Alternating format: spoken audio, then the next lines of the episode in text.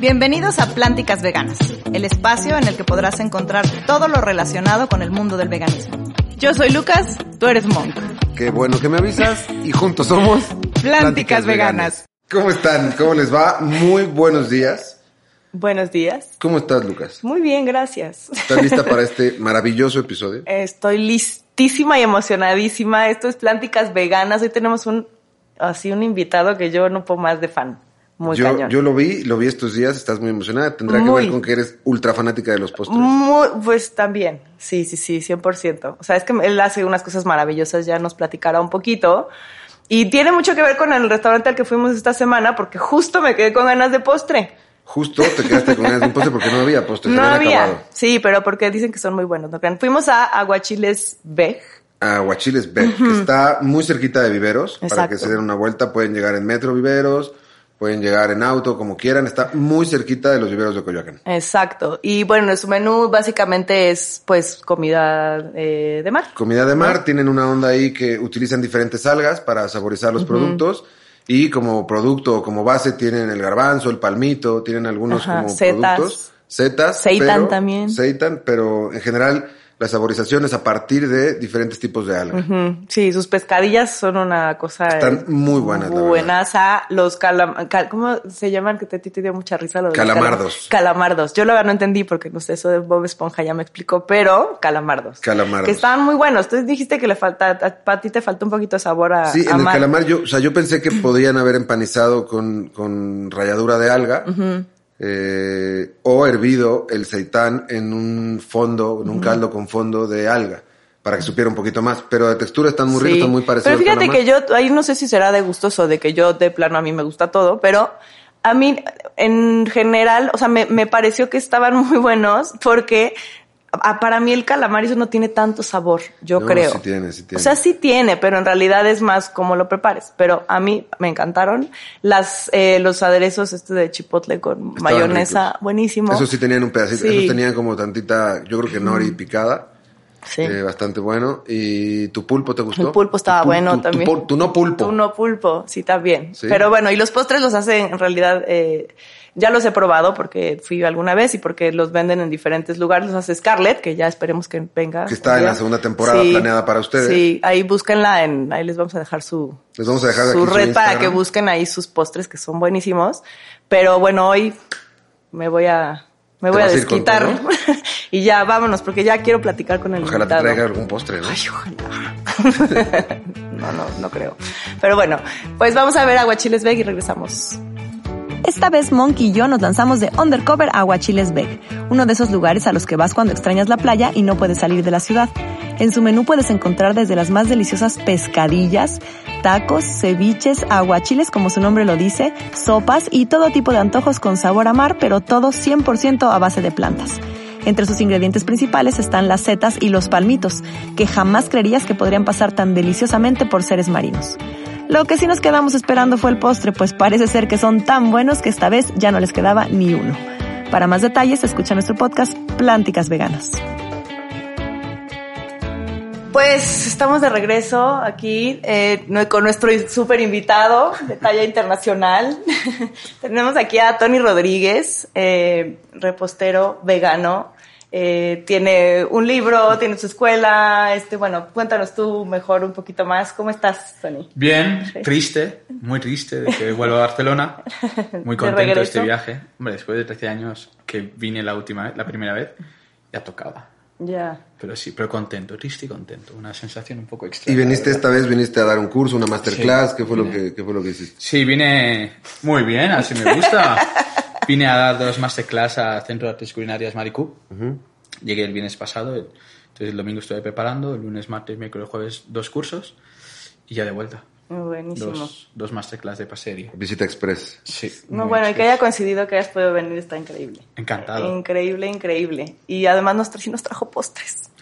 Sí, nos trajo postres. Tengo, bueno, el Rosa también. Tenemos como 50 minutos escuchando a María Lucas decir que ojalá trajera postres. No, no, les- no escuches eso. Tiene 50 minutos porque la- es que Lucas, ustedes ya saben en, los- en los podcasts, Pero dije, es seguro no, fanática ¿cómo de lo crees? dulce. Y de hecho en todos los undercovers siempre me quita el postre. Sí. Por eso me, por eso me ha invitado, ¿no? Porque Entonces traiga yo postre. La creo verdad, que te sí. invitó solo por los postres. No, es que, o obviamente sea, no, pero es verdad- fanática y estaba, estaba como loca de que trajera postres. No, y sí, o sea, sí, yo como bastante. O sea, yo creo que cuando vamos a hacer los undercovers comemos al parejo. Pero yo tengo esa capacidad de siempre, aunque ya no pueda más, tener espacio para el postre. Siempre. Entonces, la verdad sí me hizo muy feliz. Tu regalazo. Bueno, ha ha llegado, ha llegado un poco mal, pero bueno. No, es que ha no, no, seguro no. Lo visual, pero a la onda del, del sabor va a ser Seguro. una joya, como todo lo que ¿Qué os haces. parece? Oye, pues cuéntanos un poquito. Eh, eh, yo sé que eh, tú primero, obviamente, eh, comías muy pocas verduras, es lo que yo sé, ¿no? Que, y digo también la cocina pocas, española. dos verduras. Dos. Y de, y de por sí la cocina española, pues es una cocina que se caracteriza por pues, consumir mucho producto animal. Entonces, ¿cómo, ¿cómo haces ese salto? Es, es curioso porque si estudiamos a fondo la cocina española, cocina española, lo que conocemos hoy por cocina española realmente es muy nuevo. Porque la cocina española tradicionalmente se ha consumido pescado en las... ¿Cómo se llama? ¿Estás bien? en, la, en los... ¿Cómo se llama? En las costas. Ajá, Pero en la cocina española realmente ha habido mucha verdura, cereal y legumbre. Muchísimo. ok. ¿Qué sucede? Que hubo una posguerra muy dura, una guerra civil reciente, muy dura, una posguerra muy dura, y la carne la comían los ricos. Y, lo- y el pescado también.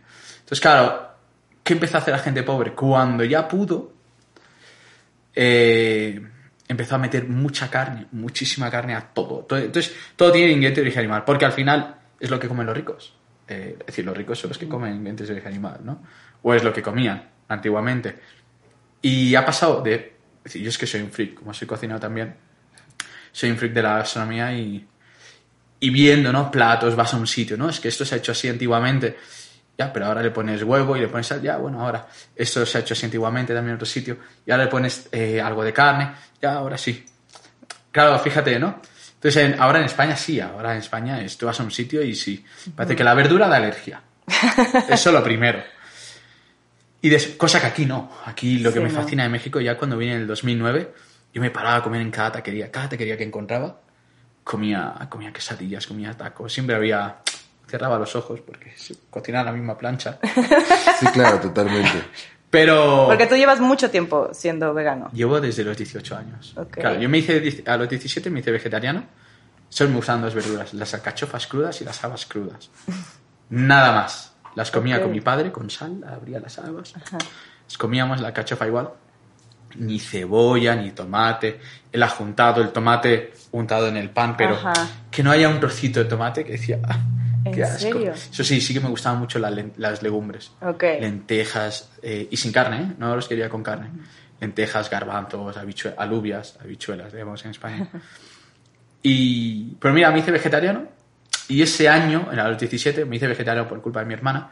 Me puse un vídeo que yo le regalé y dejé el plato de carne. Lo tenía ahí delante, dejé el plato de carne, que sí. Y al, al año, bueno, conocí a, a Francisco Vázquez y Leonel Esquivel de Anima Natural, los fundadores, Ok. cuando Anima Natural era solo un portal, no era ni una organización aún, ¿no? Y eran los dos veganos, ¿no? Que conocía. Era como, ¡buah! No hay algo más, ¿no? Comer lácteo y comer huevo tampoco está bien. Claro, en una época en que no había... La única información que había en castellano era Anima Naturalis, eran los primeros. Sí. Información en castellano a través de Internet. Y, y claro, me informé más. Y me hice... Bueno, pues al año... No llegó ni al año, me hice ya vegano. Ok. Y claro, ¿qué sucede? El, el paso gordo, claro, yo ese año comía mucha pasta, mucho huevo, huevo aquí, tortilla, tortilla, tortilla. Me iba a trabajar con mi padre y, eh, de pintor el verano y comía tortilla, tortilla, tortilla. Se llenaba tortilla, patatas, tortilla eh, francesa, lo que sea. O huevos, pero no comía verduras. Perdón, eh, nada más para que lo entiendan los que, los que no saben de qué está hablando. Él se refiere a tortilla, española. Sí, Sí, no, perdón. tortilla, Que es huevo y sí. patata. Sí, es- Correcto. sí, sí. Con calabacino, Con con, pimiento, cala- pero... Pero no comía verduras aún, ¿no? No comía ese punto de... Vamos a hacer una cosa. Ensalada, no. O sea, Sí, no. sí, ensalada sí, pero, Ok. pero, pero no compraba verduras yo. Comía más pasta, etcétera, ¿no? Y claro, yo me acuerdo, probé el aguacate. Sí. A mí nunca olvidaré, ¿eh? Yo cuando probé el aguacate, ahí hubo algo, es más, me acuerdo cortarlo y decir, "Eh, es que no me va a gustar. y me dijo, cómelo y cállate. Lo metí en el bocadillo, lo comí y, y- Te cambió. y- y me volví loco. Brutal, ¿no? Me volví loco y dije, ¿cómo, ¿cómo esto puede estar tan bueno? Oye, pero, pero ¿cómo haces este brinco de... ya sabemos cómo hiciste el de vegetarianismo a veganismo, pero ¿cuándo es el punto como de inflexión en tu vida donde decides, ok, ya soy vegano y ahora aparte de ser vegano, voy a estudiar para ser especialista en este tipo de comida? Bueno, me ¿Cómo gusta. es que haces eso? Claro, era un momento en que no había nada fuera, o había muy pocas opciones, había algún restaurante, algunos restaurantes vegetarianos, había ya un vegano en Barcelona, y, pero había Uno. poca cosa. Sí, había uno, Ok. eh, Juicy Jones, que tenía, creo que tenía, tenía uno y después abrió el segundo local, pero ya cerró. Y, pero no había muchas opciones veganas, ¿no? Y no había tantos productos. Había verduras, que ahora yo, yo como más verduras que falsas carnes y tal, ¿no? Pero al principio buscabas más ese tipo de cosas un poco para facilitar, ¿no? Claro. La transición. ¿Qué sucedió? Que, bueno, pues me empezó a gustar, me, me empezó, me gustaba mucho cocinar en ese momento. Me empezó a gustar cocinar, porque como no tenía de otra, pues empecé a cocinar. Y, y bueno, pues al empezar a cocinar, pues empecé a... Ok. Me empezaba a gustar mucho. Digo, "Buah, es que cocinaba en casa, cocinaba eh, para mis novias, cocinaba para mis amigos, cocinaba para todos, ¿no? Y, y cocina unas, cocina unas mierdas terribles. Pero, pero bueno, los amigos te quieren y, Y se lo se comen. comen cualquier cosa, Claro. pobrecitos. Tampoco había mucho donde comparar, entonces también parecía que era buen cocinero, ¿no? Pero, por ejemplo, para, para ese tipo de cosas, cuando empezabas a cocinar como cocina vegana, que es algo que creo que a todos los que cocinamos nos ha pasado, ¿buscabas las sustituciones? Ahora que hablabas justo principio, como sí. de las alubias, como de las Claro. alubias con chorizo, que es lo más famoso, o sea, si te vas a comer unas alubias son con chorizo. Correcto, las lentejas con tocino. Exactamente. con chorizo. ¿Buscabas la sustitución? O sea, ¿buscabas ese sabor o buscabas purificar el sabor de la lenteja? No, porque yo no, yo comía las lentejas sin chorizo o sin tocino, no me acuerdo que tenía. A mí ya no me gustaba así. Pero sí que buscaba eh, la falsa carne, ¿no? De alguna manera. Es decir, no es que buscara, es que era muy difícil tener ideas sobre cómo cocinar verduras. Porque no sabía, no habían libros apenas.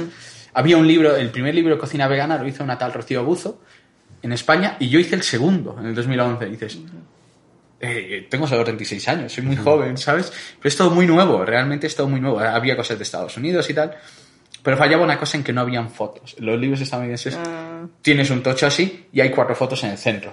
En Europa los libros son de tienes un montón de fotos y tienes pocas recetas. Es otro concepto, ¿no? Entonces, claro, costaba mucho el hecho, es decir, yo no sabía cómo, no cómo sustituir la carne, pero no sabía cómo cocinar las verduras. No tenía ni idea. No sabía que podía hacer una coliflor eh, un, poco escal- eh, un poco hervida, ligeramente, y después ponerla al horno con aceite, hierbas, no sé qué, y servirla con salsa tahini. No tenía ni idea de eso. Entonces, ¿qué hago con una coliflor? ¿Qué hago con un pimiento? ¿Qué hago? No, era, era muy difícil el concepto, ¿no? Porque tampoco tenía conocimiento, tampoco había historia de cocina, tampoco habían libros. Y, y- y no sabía por dónde ir. Entonces, claro, como que buscaba falsas carnes y, y siempre preguntaba, ¿no? A, a gente que viajaba, oye, ¿qué has comido aquí? ¿Qué has comido allí? Claro, no es como ahora, ¿no? Que ahora te- hacemos así en el, Sí, en el Y lo móvil claro. y, o en el ordenador y ya está. Pero era, era difícil, era muy difícil. Y claro, empezaba a cocinar y hacía el couscous. ¿Cómo hice el couscous? Herví el couscous. Madre mía, nunca olvidaré, ¿eh? nunca olvidaré ese couscous. Es un plato que a mí me, me encanta, ¿no? Pero claro, yo no, encima eh, tenía esa manía de no leer las instrucciones. Algo que la gente tiene que hacer. Tenéis que leer las instrucciones de los paquetes. Cuando compráis pasta, cereales, lo que sea. ¿Y qué hice? Pues puse agua a hervir, puse el couscous dentro y se hizo una Masa. Masa. masa terrible, ¿no? Y lo serví con unas verduras y tal. Otra con unos fideos, tampoco leí las opciones. Y los fideos hicieron una, una, una pasta terrible. Mis amigos, es que pobrecitos, se comían cada mierda. Y dijiste, Terrible. mejor tengo que estudiarlo. Bueno, no, no, es decir, seguía evolucionando. Eso era al principio, ¿no? ajá. Y seguía. Pero es que cocinaba muchísimas horas. Trabajaba también con el, mundo de informática, pero seguía. Ok. Lo dejé, me aburrí. Y empecé a fregar platos en un restaurante para aprender, ¿no? Ok. Yo, mira, frego platos y así. cuando me digan, oye, yo decía, tú ponme, dame trabajo sucio. Pelar zanahorias, pelar cebollas, hacer croquetas. Claro, ahí lo que sea. aprendes. lo- lo sí, exacto. Y, y lo hacía. Y claro, y lo típico, siempre falta alguien, siempre falla alguien. Entonces te- es tu momento, ¿no? y ahí es cuando pues vas subiendo. Y, y bueno, así he ido aprendiendo. Y bueno, y ahora cuantos más años pasan, siempre más sensación tengo de que, de que menos sé. Eso, eso pasa cuando cocinas, ¿no? Yo cada vez que de pronto siento que hay un muy buen plato o muy bien logrado, lo sigo probando y entonces voy descubriendo que a lo mejor pudo haberse potenciado con otro sabor, con otra especie, ¿no? Con, con alguna otra cosita que le dé la patada de sabor. Entonces siempre juzgo mucho los platos. Entonces quiero volver a intentarlo y volver a Claro. intentarlo. El mismo plato. Sí, sí, sí, te Para, ver, para buscar si, si, si realmente logro esa como... Se puede mejorar. Sí, no, jamás perfecto, ¿no? Pero buscas como que sea más puro el sabor. ¿no? O sea, como llegar a un sabor mejor. Claro. Eso sí, es, ese es el, ese es la, así es cuando la gente cuando no, es, no está conforme con algo. Yo nunca estoy conforme, siempre me lo dicen. Hay un pastel que nunca toco, es el carrot cake. Nunca lo toco. Llevo, es más, una chica en el curso dijo, esa es la misma receta del libro. Es que no, no lo toco, es perfecto, ¿para qué lo voy a tocar? ¿no? Pero después el resto siempre voy, cambio esto, cambio esto otro. Siempre se puede mejorar. Y ahí es cuando mi novia me dice, no lo toques. Está muy bueno. A la gente le encanta. Y estoy aprendiendo a, a A evolucionar de soltarlo otra en manera. algún punto. Ah, tengo que evolucionar de otra manera. Ya. Porque al final nunca estoy contento. Entonces, cuando nunca estás contento, tampoco creas un plato tuyo, ¿no? Un buque insignia. Y es complejo, es muy complejo. Pero bueno. Ahora, en cuanto a la repostería, porque si tú dices que en ese entonces no había tantas opciones para lo salado, yo creo que, digo, dime si estoy mal, pero lo dulce es mucho más complejo, porque de pronto los- eh, buscar sustitutos de sabores en, en lo salado, igual de pronto con, la, con, los, condi- la con- los condimentos, etcétera. Pero en lo dulce, creería yo que es mucho más complicado quitar la parte animal, porque como lo sabemos, pues casi todo lo dulce trae huevo, trae leche, ¿Cómo encuentras esos sustitutos? O sea, tuviste que hacer muchísimo, muchísima investigación, supongo, y, y también creo que las, las, eh, las cantidades deben de cambiar en cada, en cada platillo. Si tienes varios sustitutos, por ejemplo, de huevo, tienes que saber cuál es el que te funciona para cada postre. O sea, me parece que debe haber sido complejísimo en ese entonces que no había absolutamente nada. Fue una locura, esto lo explico siempre en los cursos, ¿no? Al final, lo que estoy haciendo es darle a la gente, por ejemplo, tenemos un curso en Barcelona en la escuela, que es el contemporáneo, pues sería vegana contemporánea, y lo que hacemos es dar en cinco días todo el conocimiento que he desarrollado durante 17 años. Wow. Es mucho, es mucha Es información. mucha información. Sí, sí, sí, es una locura. Pero al final es ponerlo, plasmar todo de alguna manera, todo eso. Porque al final, ¿cómo empiezas? El- yo lo pienso, ahora, a veces digo, "Uf, em, volvería a hacerlo. Y, y lo pienso fríamente y digo, sí, porque ahora me va muy bien. Ahora Porque estoy feliz. Porque es claro. tu pasión, aparte. y, y disfruto mucho la vida, me pagan por lo que me gusta, hago lo, me pagan por lo que me gusta hacer, viajo, es decir, soy un afortunado, soy una persona muy afortunada. Pero claro, he, he sufrido, he trabajado, he trabajado mucho, he sacrificado muchas cosas, he estado en la ruina, he estado, bueno, he estado, han sido años muy difíciles. Y además, justo eso, ¿cómo empiezas? ¿no? Estamos en un momento en que no había ninguna pastelería vegana en Europa, sí que había en Estados Unidos algunas, no había nadie haciendo pastelería vegana en Europa. Entonces fui al primero. ¿Qué sucede? Eh, ¿Cómo empiezo? ¿Por dónde empiezo? Yo preguntaba a mis amigos, oye, ¿qué tipo de postre quiero hacer? Eh, ¿qué, qué- quieres, que, ¿Quieres que haga? Pues un carrot cake. Pues venga, hagamos un carrot cake, busquemos. Un lemon pie. Madre mía, el primer lemon pie era, un- era terrible. Y así vas buscando cosas, ¿no? El primero y el tercero y el quinto y el décimo. Y así vas buscando ideas porque yo no tenía, yo no tengo cultura de pastelería. A mí nunca me han gustado los pasteles. Y que además ya eras vegano para entonces. Y ya era vegano. Entonces, Encima nunca me ha gustado los pasteles y encima era vegano. Entonces era complejo, era muy complejo. Digo, ¿por dónde voy? ¿Qué tipo de postres hacer? Pero sí que me enamoré de la pastelería porque me hice vegano y Leonora me trajo un, un carrot cake, ¿no? Fue como, hostia, esto está tan bueno, yo, yo quiero comer esto cada día, ¿no? Este bizcocho de zanahoria. Y empecé a hacer, ¿no? Empecé a hacer, empecé a hacer. Pero claro, yo quería más postres. No sabía que existía el lemon pie, el apple crumble, eh, un chocolate bomb, no sé, mil cosas. No tenía ni idea. Entonces, claro, ¿cómo empiezo? No había, no había recetas, no había información técnica, no había nada eh, de forma vegana. Y lo que había, lo poco que había era en inglés. Y la mitad de recetas no funcionaban. Funcionaban mal. Entonces, bueno, empiezas intentando buscar sustitutos. Y claro, buscando, intentando buscar sustitutos es complejo porque es fácil encontrar sustitutos de los lácteos, sobre todo hoy en día. Sí. Al final, eh, la, mar- la mantequilla cambias por margarina, mantequilla vegetal, como dice la gente, para ser cool. Margarina, que al final es una emulsión de grasas y agua, nada más. La nata, ¿la nata le llamáis nata? o qué? Sí. Nata, ¿no? Sí.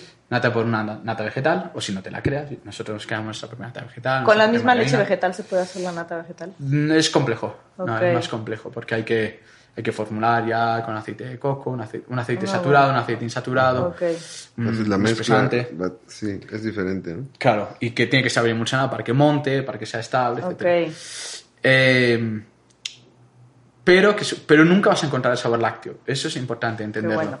Que para mí es algo bueno porque no me Sí, gusta el sabor a mí lácteo. tampoco. ¿Qué sucede? El problema está en el huevo. El huevo y la gelatina. La Claro. grenetina le llamáis, creo. Sí, vosotros, ¿no? grenetina. El huevo y la gelatina son dos pain in the ass. dos cosas que son, son muy jodidas. Porque no hay un sustituto. Podréis ver, no hagáis caso de los sustitutos que os pongan en internet. Consejo. No funcionan. O sea, linaza, chía, No funciona. no es lo mismo. No, no funciona. Ok. Si fuera tan fácil, todo el mundo haría pastelería vegana. No, Claro. trabaja muy diferente. Sobre todo, no sé si, corrígeme, que sabes mucho más que yo de esto, pero de pronto crees que va a funcionar y cuando trabajan con calor, no tiene nada que ver. Cuando horneas, no tiene nada que ver. Claro. Los- o sea, tiene que ver, en realidad, no sé, pero tendría que ver casi todo con la temperatura a la hora de cocinar. ¿No? Entonces todos estos sustitutos, pues no, o sea, no jalan. Entonces, ¿cómo le haces? No queremos Bueno, que es- nos, nos- así nos cuentes los secretos. Ah, no, no, pero- no es un secreto. Yo, yo le explico ¿Pero encantado. Es que no hay sustituto del huevo. Exacto. Entonces, el único sustituto que hemos creado que son dos tipos de claras de huevo. Una que usamos a nivel frío, es decir, que no le damos calor, y otra que usamos para darle calor, ¿no?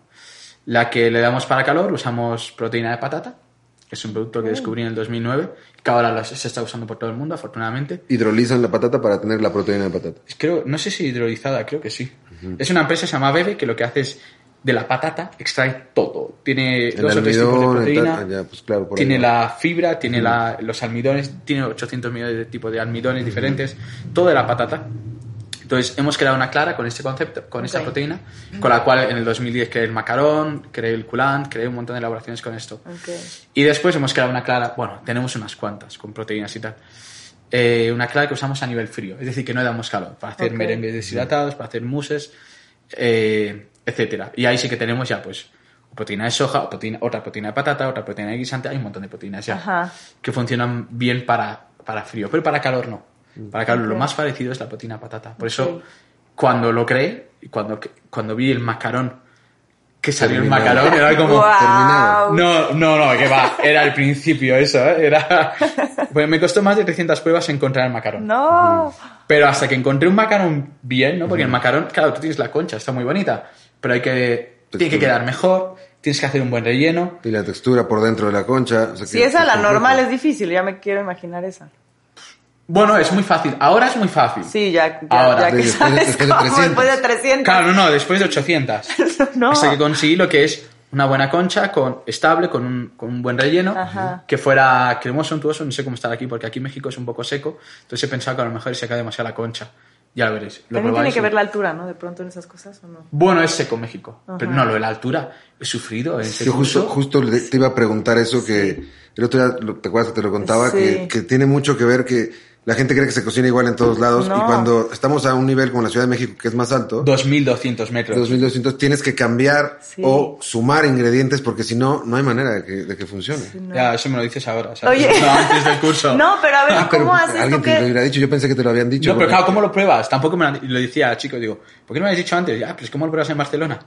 Pues es muy sí, pero es diferente. La diferente. a 2200 metros, ¿Y ¿sabes? cómo Yo haces? ah, o sea, tú que das o sea, porque digo, tienes que saber que da masterclasses por todo el mundo, literal, no es exageración, Mm. por todo el mundo de, de repostería. ¿Cómo haces en ese tipo? O sea, Es que nunca está en una ciudad a 2200 metros eh, haciendo pastería. Yo entendí cuando ¿En vine en el serio? 2009. Ajá, eh, claro, yo me acuerdo que hice, hice hotcakes, pancakes, ¿no? Hotcakes. Ajá, hotcakes. Hice un carrot cake.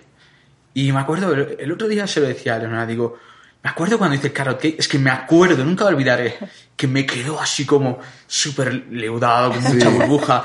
Y digo, qué raro, ¿no? Qué, qué raro. Digo, sí, será que no son mis ingredientes y tal.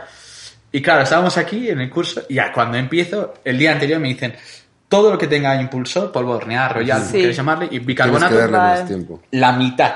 Ah, levanta Hay que más. poner la mitad. Ok. La mitad. Y yo- claro, yo era.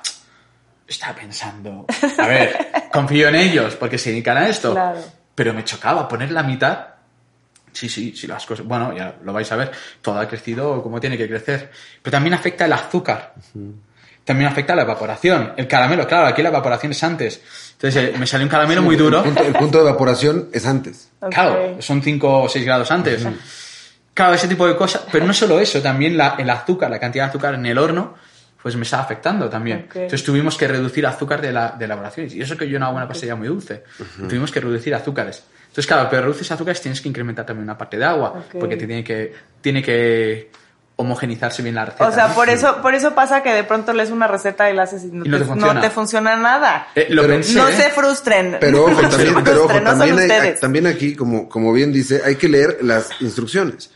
Porque la primera vez que yo descubrí eso fue un día que justo quería hacer algo, algo de, de- de cocina dulce y vi una caja y lo que nunca la leí, ¿no? Porque igual que tú nunca leía las instrucciones. Y de pronto veo que dice, si usted se encuentra en una ciudad arriba de los 1800 y ¿Decía? tantos ¿Qué metros? Nunca, claro. tendría que hacer esto y esto. Es que yo tampoco lo leía. Y el día que lo leí, Ah, tendría mira. que ponerle tal, tal, tal, más tiempo, tal, tal, tal y más harina. Más Y harina, como- totalmente. y fue como- O reduces azúcar. Y Claro. fue como, ¿te cae? Sí, sí. Y me metí y dije, pues, México estamos, ah, ya entendí por qué no me estaba quedando. 2200 metros. ¿Por qué Ya no me estaba no saliendo? Ya entendí por qué no me salía. Y justo tiene que ver con lo que dices, ¿no? Que es, que es Claro. la A mí- gente a mí me ha no lo ido imaginaría genial. nunca. O sea, Me han ido genial porque sí que recuerdo personas que me han escrito de México y que no salía recetas y yo ya les decía, No sé, pues es, es, que decir, yo, yo no sé, no entiendo por qué no te sale. Serán otros ingredientes y tal. Sí. Ahora entiendo que hay varios factores que ya afectan. Sí. Bueno, me han ido genial este curso porque ahora puedo solucionar más problemas de la gente. Pero claro, yo por ejemplo me voy a Bangkok la semana que viene, está a nivel del mar.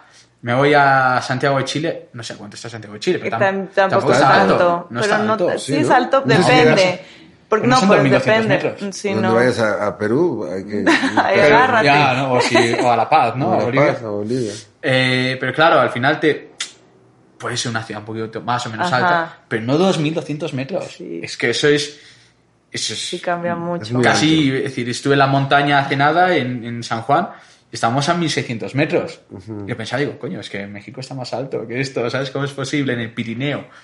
Entonces, claro, ahora me, me ayuda, pero sí, sí, afecta, afecta me ha- a mí me ha cambiado mucho. Pues estaba con miedo, ya estaba en el segundo masterclass de alta pastelería y les decía, chicos, que sea lo que Dios quiera.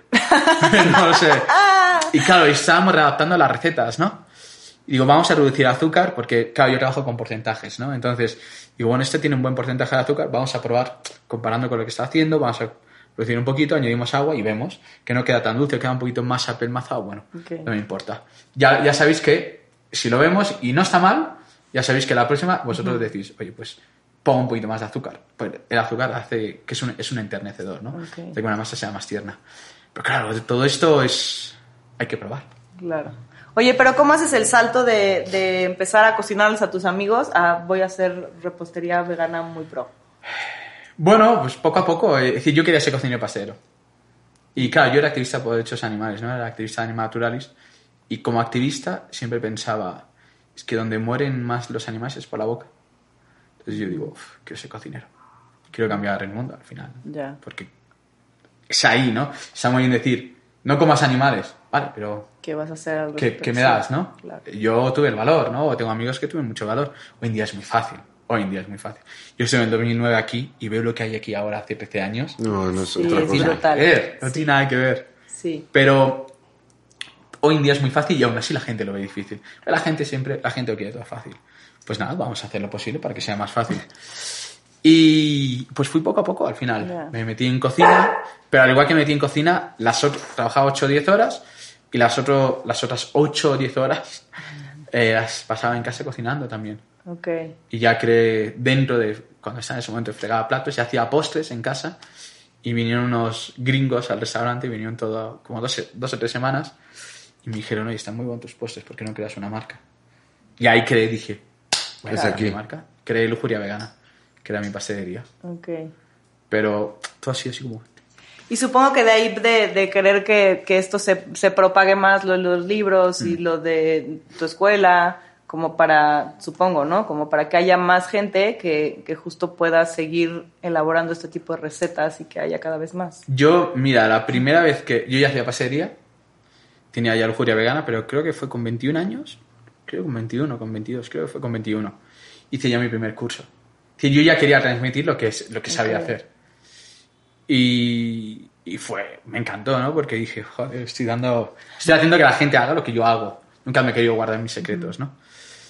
Y claro, ¿qué, ¿qué sucede? Que al final cuando... Lo veo hoy en día, ¿no? Lo veo en que todo el mundo hace el macarón vegano. Mis, mi ídolo, que es Pierre la pasería, hace el macarrón vegano con proteína de Wow. patata. O lo ha hecho, ¿no? Él seguramente no sabe que lo cree yo. Me da igual. No es una cuestión de ego. pero Es como... No, pero es un reconocimiento muy bonito también. Claro. Claro, y pienso, joder, ¿no? Algo, algo bueno estamos haciendo, ¿no? Para, para los animales. Y, y el hecho ya que te inviten, etcétera, pues ya quiere decir que, que haces algo bien. O sea, a mí al final, yo siempre digo, no es por mí. Tengo cero ego, me importa muy poco. eh, es más, pusimos el nombre de mi escuela, eh, mi nombre a la escuela, porque no sabíamos qué nombre poner, y ahora lo cambiamos, que no voy a decirlo, porque hasta que no salga, no Ok. quiero gafarlo, lo siento. No, no, no, no lo vientes. No lo quiero vientes. gafarlo. Pero, pero sí que es en plan. Es que lo que quiero es que la gente diga, siempre ha sido mi meta, esto está más bueno que lo tradicional o que lo, que lo no vegano. Ese es mi plan, porque al final, si hacemos esto, la- esa persona va a decir, yo compro pasteles a este porque están mejores que los tradicionales. Claro. Y eso es lo que quiero. Al final, si esa persona, mientras está comiendo mi pastel, no está comiéndose uno no vegano. Ese es el plan, ¿no? El diabólico plan. Y, y, es- y tiene que ser así. Ese es el, siempre digo, es el plan para hacer un mundo más vegano sin tener que hablar tanto de veganismo y tal, ¿no? Para eso ya están las organizaciones y otra gente. Y yo Sí, lo esa- suelto. esa, esa es la trinchera de la, de la que tú tienes el activismo, ¿no? Claro. O sea, siempre, lo- siempre lo platicamos aquí en el podcast con nuestros invitados, es desde qué trinchera lo hacemos o lo hacen ellos. Y algunos tienen restaurantes salados, y entonces que a la gente le guste el fast food, ¿no? Como vegano, y otros son tal, y, y- y tu ventana, ¿no? Tu manera de exponer al mundo esto es a través de la pastelería, ¿no? De la repostería. Entonces, es un activismo que vale un montón la pena, ¿no? Y que está buenísimo. Y que, está, y que aparte. A ver qué os y que ¿eh? aparte sabe buenísimo, ¿no? Prefiero ese activismo. Bueno, pero es que todo, todo son maneras. Al final, yo hace muchos años discutía con un filósofo del veganismo, así que pereza de gente. Es, es algo que no es que promocione Animatroids porque sean mis amigos. Ajá. Tengo muchos amigos en otras organizaciones y no los promociono. Sino porque siempre me ha gustado la, la, visi- la visión que han tenido, ¿no? Que es como muy, muy de, de hacer un mundo vegano para los no veganos. No, yo no quiero que el vegano sea súper vegano, quiero que los no veganos den un paso. Y, y claro, yo pensaba en eso, pensaba en, vamos a hacerlo lo, lo más fácil posible para que una persona no vegana se coma lo mío. Claro. Ese, ahí es el punto. Este filósofo me decía, digo filósofo porque iba el filósofo, es que con la comida tú no cambias el mundo, tienes que cambiarlo con el activismo. Yo es que es otra forma de hacer activismo. Decía, al final, Claro. vosotros estáis haciendo un podcast, eh, este hace no sé qué, este hace no sé cuánto Todo suma. todo suma. Y al final, si gusta vuestro podcast a una persona no vegana, Sí. le pica la curiosidad. Si una persona no vegana prueba un postre, le pica la curiosidad. Dice, joder, es que está muy bueno. ¿Sabes? Y si ven a Djokovic, que es tenista y que es vegano y que lo hace por los animales, todo suma. Y a mí me da igual. Como, mientras sea para los animales, el mundo mejor para los animales. ya. Oye, por ejemplo, y esta proteína de la que nos hablas, ¿no? Este hidrolizado de patata, ¿se comercializa? ¿Lo encuentra la gente? ¿Es algo que has pensado en formarlo como marca? ¿Es tuyo? ¿No es No, tuyo? no, que va, es un producto que yo compraba en sacos de 15 kilos. ¿En serio? Claro, y lo tenía debajo de mi cama. Ese saco. Cuando vivía solo. Entonces, eh, a- hoy en día sí, hoy en día ya se vende en, en botes pequeños de 300, 400 gramos. Hay un montón de empresas. Pero- Aquí lo tiene una empresa que se llama Par de France o algo así. ¿Aquí en México? Ah. Sí. Ahorita nos das el dato. El se dato los, para se los ponemos ahí, sí, claro, sí, sí. Par- tengo que buscarlo, Par de France. Ese es el distribuidor de Sosa. Porque es que a mí, yo últimamente he estado cada vez muy interesado o cada vez voy viendo más los productos. Hay una marca española que está muy de moda, que seguro la conoces, Eura. Sí, claro. Ellos trabajan sustitutos, ya hacen salchicha, ya hacen chorizo, ya hacen tal.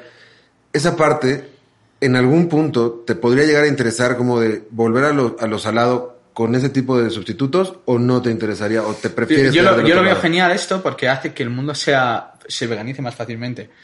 Pero si a mí me das a escoger ahora entre una coliflor o eura, ¿no? Yo soy de coliflor. De coliflor. Sí. Claro, yo eh, personalmente. Y, y cocinar siempre los, los restaurantes, yo pues sigo asesorando restaurantes y tal. Pues ahora, por ejemplo, en un restaurante en Mallorca he, he metido un, ¿cómo se llama? Un bao. ¿Conocéis los babos aquí? No. Un plato Ah, coreano. el un que es, bollito ajá, un blanco. como panecito, ¿no? Sí. Ajá, con carne adentro. Sí, Ajá. pues lo he hecho uno con eura y tal, pero después casi toda la carta es todo mucha verdura, algo de tofu, eh, un plato de seitán, Eh, como que mezclo, pero sobre todo la base ya intento ir mucho hacia verduras, cereales y legumbres, porque es, es un poco mi... Sí, claro, la tirada. Bueno, para mí, ¿eh? Para mí es... Yo descubrí el mundo de las verduras eh, y me enamoré. Pero claro, seguramente, yo recuerdo cuando me hice vegetariano, mi madre ya me empezó a preparar seitán. Entonces, claro, si hubiera... Y estaba buenísimo, porque mi madre cocina, que da miedo. Pero, pero ese tipo de falsas carnes lo que ayuda es eso, es que una persona no vegana, que no le gusta la verdura, diga, fui con un colega pastelero a resa- a un restaurante a Ajá. cenar, Richard Hawke, que hace postres veganos y tal, pero él no es vegano. Y fuimos a Udon, un restaurante de Barcelona, que tiene, tiene eura, tiene una brocheta con eura. Y pedí dos brochetas, ¿no? Y me dice, ¿vas a comer carne? Y digo, un día es un día. Y yo pensaba que me estaba vacilando, ¿eh? Ajá. Y lo comió, lo comí. Y al final de la cena digo, tío, no, no se digas a nadie ¿eh? que comió carne. No, no, esto es una cosa nuestra. Digo, pero si esto era vegano. No, no te creo. Esto era vegano. Si le hubiera dicho que era vegano, hubiera dicho, No me lo sí, como, no, si sí, sabe. noto que es vegano. Sí, Exacto. claro. Es que siempre hay ese prejuicio, ¿no? No se enteró. No se enteró. Estaba muy bien hecha, ¿eh? Porque a veces la hace gente, lo hace fatal. Pero estaba muy bien hecha, crujientita, eh, jugosa dentro, estaba muy rica. Ese es el punto, ¿no? Eso es... Y eso es un poco lo que, como decía Lucas, eh, y como nos dices tú, lo que buscas con tu, con tu repostería, ¿no? Que la gente, más allá de darse cuenta o no, sepan que puede estar muy bueno o mejor que lo no vegano. Claro. Sí, totalmente. Y, pero es justo lo que decimos, ¿no? Que al final hay muchas maneras de enganchar a la gente. Hay gente que la enganchas porque hace quesos veganos. Hay gente que dice, ¿por qué hacéis quesos veganos? ¿Por qué le llamáis queso? Ay, como, al final hay público para todo, no, pues tenéis que hacer solo verdura. Bueno, me, me, da suda lo que diga. Pues ese ya le enganchará al cocinero que solo hace verduras. Hay cocineros que solo hacen falsas carnes. A mí me encanta, pues perfecto, pues. Es decir, hay muchas maneras, ¿no? Pero tenemos que hacer, la base es que esté bueno. Me da igual que tú te dediques a las proteínas, que tú te dediques a, a, o a tipo falsas carnes o lo que sea, que tú te dediques a los falsos, a los falsos quesos, llamémoslo falsos quesos, a los quesos y a otras verduras, siempre va a haber gente que se va a enganchar a eso. Claro. A mí me engancha todo, pero ya soy vegano. Entonces, al final, si hablamos de gastronomía, si, si eso está muy bueno, a mí qué me importa si lleva... Obviamente me importa, quiero que lleve proteína vegetal. Pero ¿qué, qué me importa si lleva proteína vegetal y proteína cárnica? Porque encima la proteína vegetal será mejor para los animales, será mejor para el, mundo para el medio ambiente y será mejor para mí. Pero si está bueno, esa persona va a escoger lo tuyo, no lo, lo del otro. Claro. No, y ni, no porque sea vegano o no vegano, sino Claro. porque es- le gusta. Claro. Y después está el que quiere ser vegano por ética, que dice, bueno, pero es lo que Claro. te digo, nos comemos cualquier cosa. Sí, que me- Sí. nos ha pasado a todos los Sí, que pensamos. te comes lo que sí. Oye, hay algo que me súper interesa que le platiques a la gente. Eh, de pronto alguien como con tanto expertise en el tema de la pastelería y en el tema de la repostería, en México, en México hay muchísimos negocios emergentes justo de veganismo, ¿no? Y muchos quieren emprender y muchos quieren aventarse. ¿Y qué, o sea, ¿qué les dirías a todos esos chavos que están intentando hacer repostería, que están intentando salir adelante dentro de este nicho de trabajo, ¿no? Porque al final, hoy por hoy sigue siendo un nicho de consumidores. ¿Cómo les dirías que se avienten? ¿Cómo lo hiciste tú? ¿Qué- o sea, ¿qué fue lo que... Además de las paso? 800 pruebas. Además de las pruebas. sí. Pues yo siempre digo a la gente que se forme. Hoy en día hay formación. Yo no tuve formación, desgraciadamente. Que se formen, ¿no? Que vayan a escuelas de pastelería vegana, de cocina vegana. Porque al final lo que se van a ahorrar es mucho tiempo. Es decir, yo pienso en mi experiencia, ¿no? Ojalá hubiera tenido una persona que me diga en cinco días, o en, en cinco días no tienes, no tienes conocimiento, te dan una teoría. El conocimiento lo coges tú con la experiencia. ¿no? adquieres. Claro. Pero, pero ojalá hubiera tenido una persona que me hubiera dicho, esto es así, vale, tú puedes decirme lo que quieras. Después cuando lo pruebo digo, esto es así. Vale, esto es cremoso, estable, rico, etcétera, ¿no? Yo recomiendo a la gente que se forme. Yo lo digo, a mí me falta tiempo y me gustaría formarme más. Lo digo a la gente que se forme, sin duda alguna. Que trabajen duro, mucho. Al final, estamos en un momento en que la gente también quiere, no sé, esa es la sensación que tengo con las redes sociales o con internet. Todo Todo, es como muy inmediato, Sí. mucho. Y, y la gente lo que se cree que todo lo va a conseguir ya. No, es- La gente tiene que trabajar, tiene que, tiene que formarse. Yo, mi recomendación es que la gente se forme y que, y que trabaje mucho. Yo he trabajado 16 horas al día, sigo haciéndolo. Intento no hacerlo ya, pero sigo haciéndolo porque al final, si te gusta lo que haces, eh, es que es, eres un afortunado. Sentir que no Sí, estás claro, trabajando. ese es el camino, ¿no? Pero sobre todo para mí es que se forme muy bien y hoy en día encima con internet. Es que es- tienes tanto conocimiento, todo es inmediato, tienes tanto, tanto, tanto.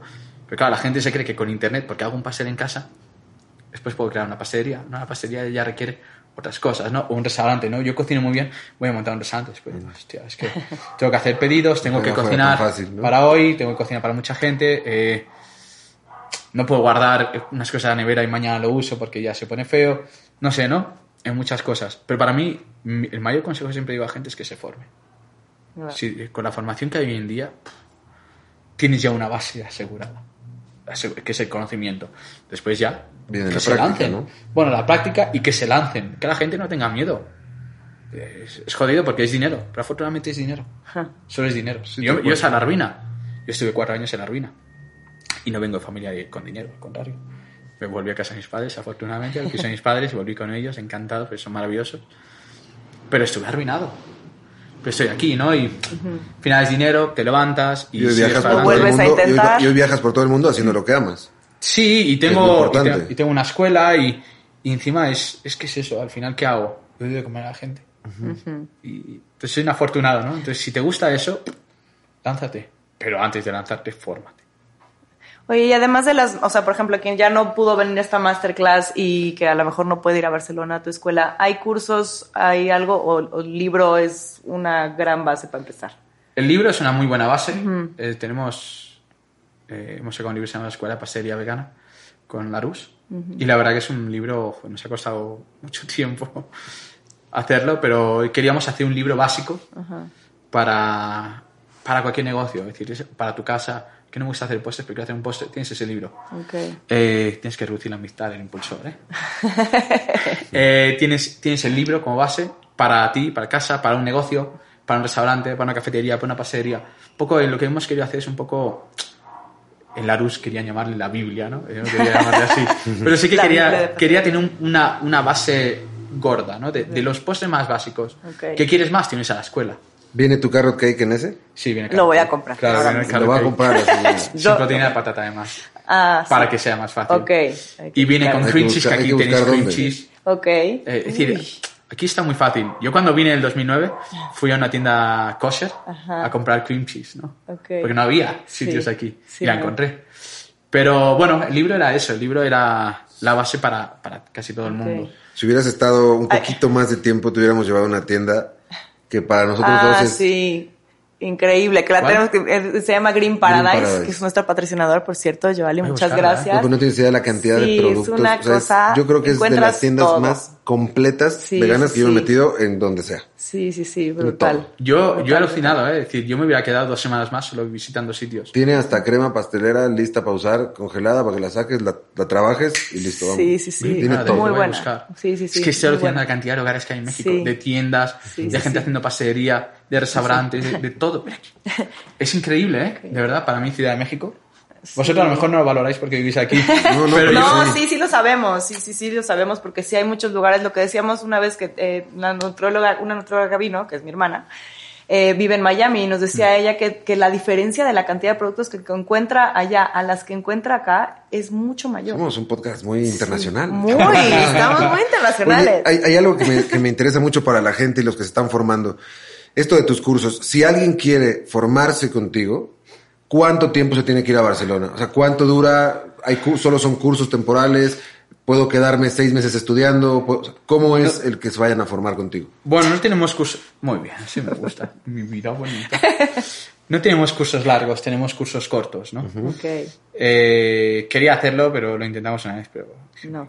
no, porque era mucho tiempo. Bueno, aparte tú casi no estás, ¿no? También. No, y que hacía que no podía hacer otras cosas y tal, Ya. ¿no? Entonces, eh, lo que hemos hecho es, mo- tenemos siempre, tenemos un mes en castellano y uno en inglés. Entonces, el mes en castellano, es decir, son los mismos cursos, tanto el mes en castellano y un mes en inglés.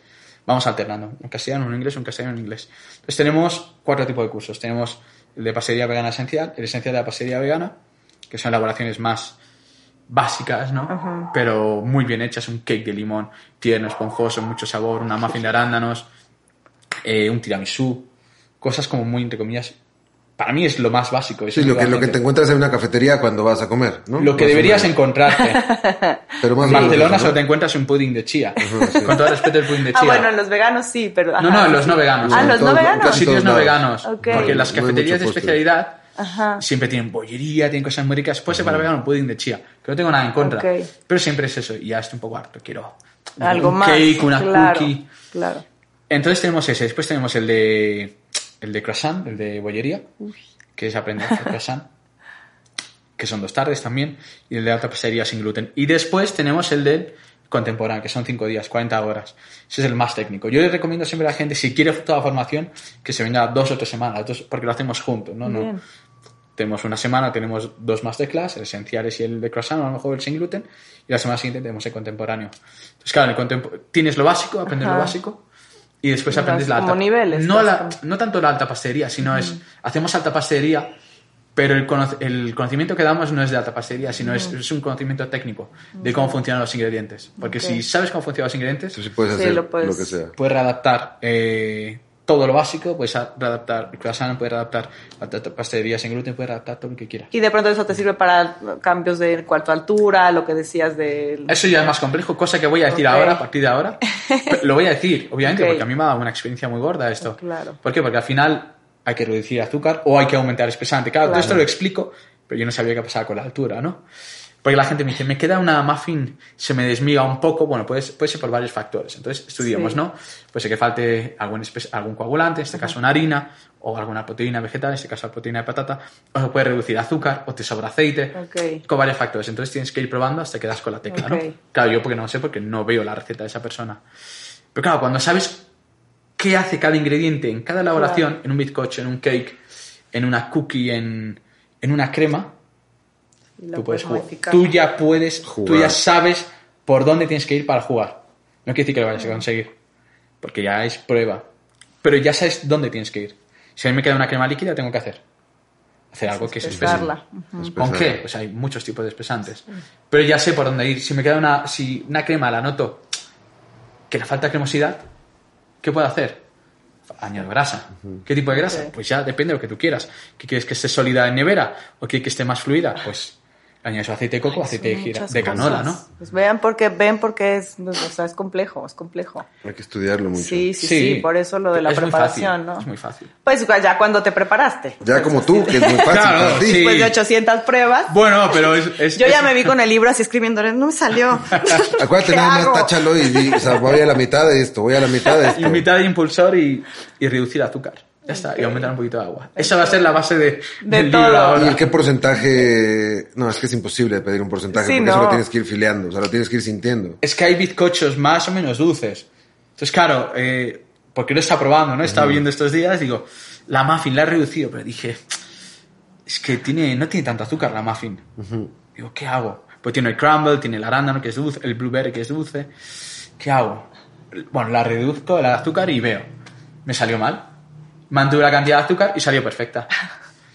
Claro, porque, el- porque no es muy dulce el bizcocho, pero cuando es un bizcocho más dulce, sí que tienes que reducir azúcar. Entonces es muy relativo eso. Tienes Ya. que ver, como yo trabajo con porcentajes, Ah. en el libro no tengo porcentajes, pero yo siempre trabajo con porcentajes en los cursos, pues ahí es más fácil ver. ¿no? Si tienes un 25 o 30%. Mira, mejor A mí- nos vamos tres semanas a Barcelona y nos A mí hay explicas que, bien. a mí hay un- hice unos muffins con, arriba tenía como un betún de betabel con crema. Me costó mucho trabajo que quedara como tenía que quedar el sabor.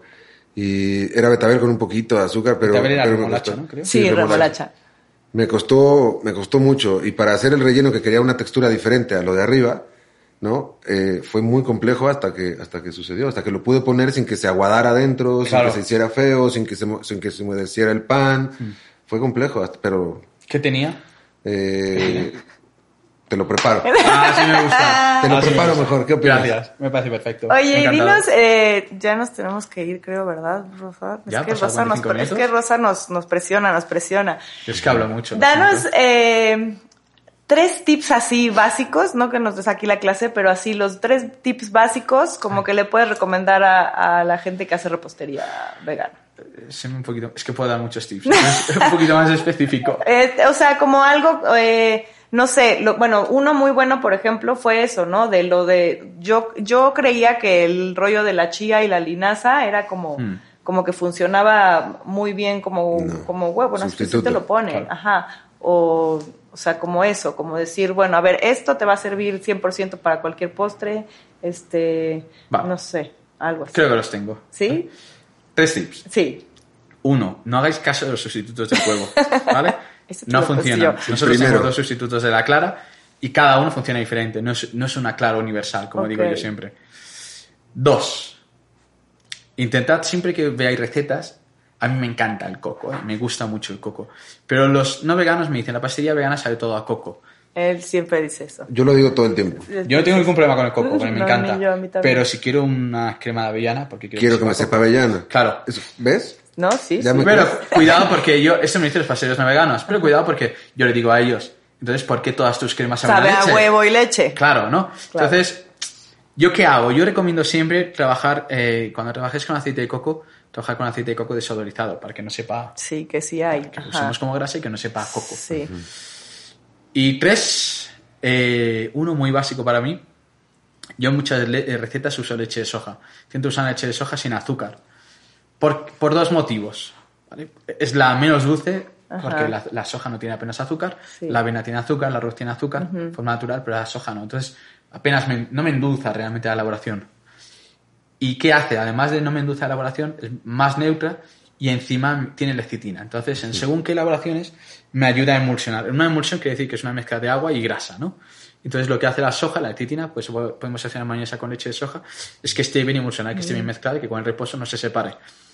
Yo, si tenéis que usar una leche, usad leche de soja, eso yo. Pero yo, por ejemplo, si tenéis que ir a más, trabajad con agua.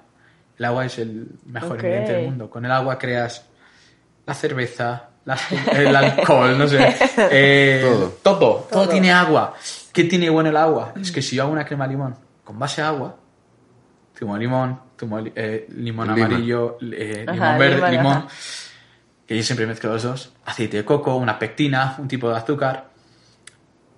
Y el otro líquido que es, porque claro, no puedo poner tanto zumo, sino es muy, muy ácido. Agua. ¿Qué hace el agua? Nada, me da la textura, me da la humedad, me da más humedad y además es neutra. Claro. El agua es neutra, entonces el agua hace que las cosas sepan a lo que tienen que saber. El limón sabe a limón, la avellana sabe a avellana, el coco coco. Oye, y, y antes de que antes de que nos vayamos, hay una pregunta que se me había olvidado y que quería hacerte desde que desde que Lucas empezó a hacer todo el contacto y de que hablamos de ti, que sabíamos que estabas en México. Para todos los reposteros que hay en México, están utilizando muchísimo agar agar, goma shanta, to- todos estos como sustitutos. ¿Te funcionan a ti? Dependiendo de la elaboración. Yo como gelificante de la grenetina o gelatina, como llamáis aquí, eh, no hay un sustituto tampoco, ¿no? Así como el huevo no hay, Sí. pues de la gelatina tampoco. Pero yo como gelificante uso eh, pectina. Pectina. Pectina NH cuando quiero algo ácido, que es la pectina común, cuando tengo un sabor ácido. Y una pectina se llama Acid Free, que es una pectina que es X58 con calcio para sabores Para no ácidos. Tipo avellana, eh, si tengo avellana pasión, le pongo NH. Si tengo avellana naranja, NH. Si tengo avellana, Acid Free. Que me funciona con NH también. Pero siempre, como la NH ya tiene un ácido añadido en, la- en, la rece- en el producto, siempre me da un ligero sabor Una ácido. patadita así. Pero... ¿Cuál era la pregunta? Ya no me acuerdo. O sea, que si servía, que si servía, o sea, que si tú recomendabas la goma shanta. La goma Ah, Santana. Y- bueno, sí, yo trabajo con goma santana. Yo, por ejemplo, para hacer las claras eh, o para hacer los bizcochos sin gluten necesito hidratar agua, que el agua coja viscosidad y por lo tanto que me dé estabilidad. Eh, uso goma santana. Ok. Pero, pero muy poco, en dosis muy, muy, muy, muy bajas, ¿no? En según qué elaboraciones. O en según qué cremas, para que la congelación y descongelación, para que aguante bien y no me suelte agua, uso goma garrofín. Al final son estabilizantes. Ok. Pero en según qué elaboraciones, no en todo. Ok. ¿Qué te gusta más, cocinar o enseñar? Me gusta dar de comer. y en las dos lo haces, ¿no? Claro, es que cuando enseño bien. cocino. Claro.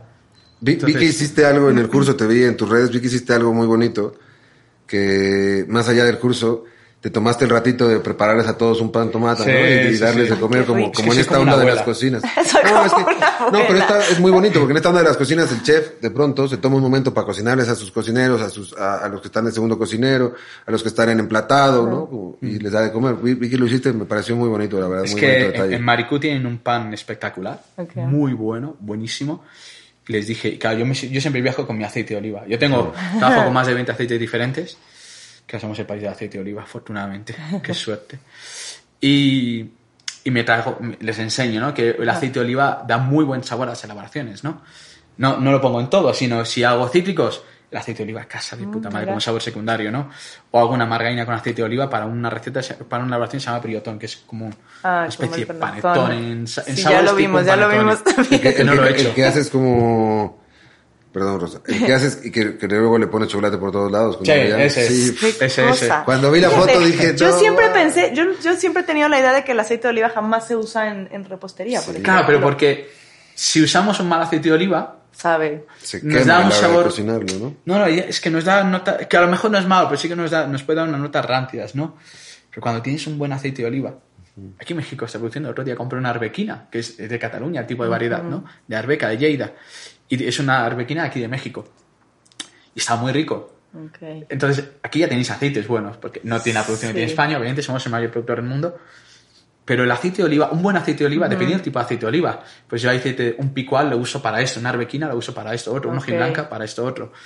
Y claro, cuando la gente prueba el aceite, ¿qué dice? no? Hice el pan con tomate, me traigo el aceite, me, me sobra aceite porque lo doy a probar a la gente, pongo las elaboraciones y digo, ¿hacemos un- ¿conocéis el pan con tomate? Sí, sí, sí, bueno. Hagamos un pan con tomate, buen pan, buen tomate. Buen aceite y todos contentos. Yo contento, desayuné y ellos contentos. Sí, lo vi, fue, fue un Muy lindo bien. detalle, creo yo, para todos ellos. Yo soy una abuela. A mí me gusta. Es eso, ¿no? A mí lo que me gusta es dar de comer. Ya, Entonces, enseñando, das de comer.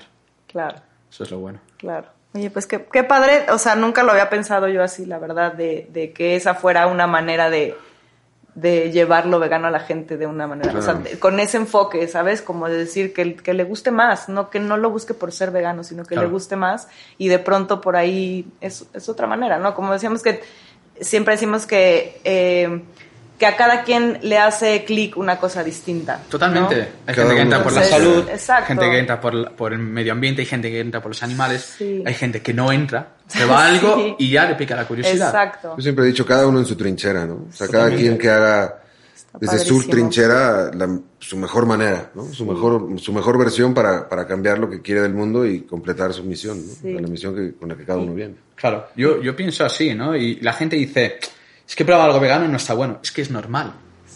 Yo lo digo Es siempre, es, normal, porque nos falta mucho conocimiento. Pero, y ya la segunda pregunta es, ¿has probado algo no vegano que, que no estaba bueno? Uy, sí, muchas cosas. Fíjate, pues Claro. eso no es normal.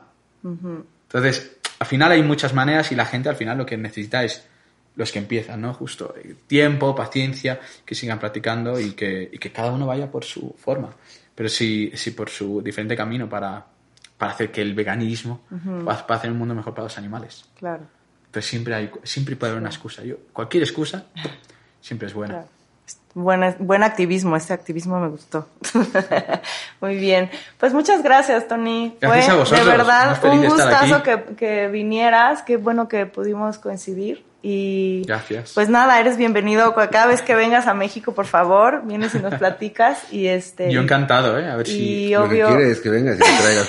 No, no, no, no. Voy a comprar ese libro y vas a ver, te voy a enseñar todas las recetas que voy a hacer. Mira, Soy no te- pésima siguiendo instrucciones, No es- lo mira, ella no te lo quiere decir porque Ay. es muy, Sí, porque bueno. es muy modesta. Pero la verdad es que hace un pan que es una locura, que le pone chocolate negro con naranja. Un pan es un, es un, Un, pan dulce. Es como un bizcocho, qué, es como- es como ajá, un un panqueque. bizcocho, Ah, de cuenta. cake, sí. Y le queda brutal. Obvio no O sea, lo hice hoy porque... Me hubiera encantado Pero, le queda, probarlo. no, pero de verdad, ¿eh? O sea, no, No, yo, te, yo te lo diría así como, ah, le queda brutal. O sea, a mí me parece, yo que soy fanático del Señor de los Anillos, siempre digo que es como comerme el pan de los elfos. O sea, como que es, como que es muy top. ¿Qué tiene Y le queda pan bestial. de los elfos? No sé, el pan de los Ah, no, el pan de los elfos es de una película del Señor de los Anillos, es como un pan especial que les da, como que pueden comer solo eso durante mucho tiempo. Ah, vale. Y la verdad es que Es que el problema, pena, te voy a decir cuál es el problema, que yo no, justo, no sigo recetas exactas. Entonces, a veces me queda de una manera, a veces de otra. Pésatela un Entonces, día para que te, siempre te salga igual. yo siempre que la pruebo está buena. ser. Que no se haga. Siempre que la pruebo está buena, siempre que lo hace. Lo voy, voy a hacer eso, lo prometo. Voy a dar un Sí, tip. Sí. Báscula. Usad una puñetera báscula. Sí. Es lo más fácil que hay, porque al final Ok. tú pones un bol encima de la mesa, pues en vez de ponerlo encima de la mesa, lo pones sobre una báscula. Ajá. Entonces tú ya te lo apuntas, tú ya no tienes Claro. que pensar la próxima vez. ¿Cuánto pongo? Este Ok. está perfecto, lo he apuntado, perfecto, me encanta. La próxima vez, ¿cómo será? Igual que la anterior. Entonces no tienes que pensar Ok. un poquito más de aceite, un poquito más de agua. No, no, siempre sale igual. Lo voy a hacer, lo prometo. Lo Y la prometo. me lo y te, la, te paso la receta. No, no, me lo preparas. bueno, va. En un año, parece. si vengo, me lo preparas. Me parece perfecto. Muchísimas gracias. Gracias Muchas, muchas, muchas Muchas gracias. gracias por Sí, venir. La verdad, de verdad, qué gusto. Yo Sí, también, sí, muy sí. contento de estar aquí. Y bueno, pues nos vemos eh, la próxima semana. Esto fue Pláticas Veganas. Yo soy Lucas. Yo soy Monk. Y pues nada, nos vemos. Gracias, Rosa.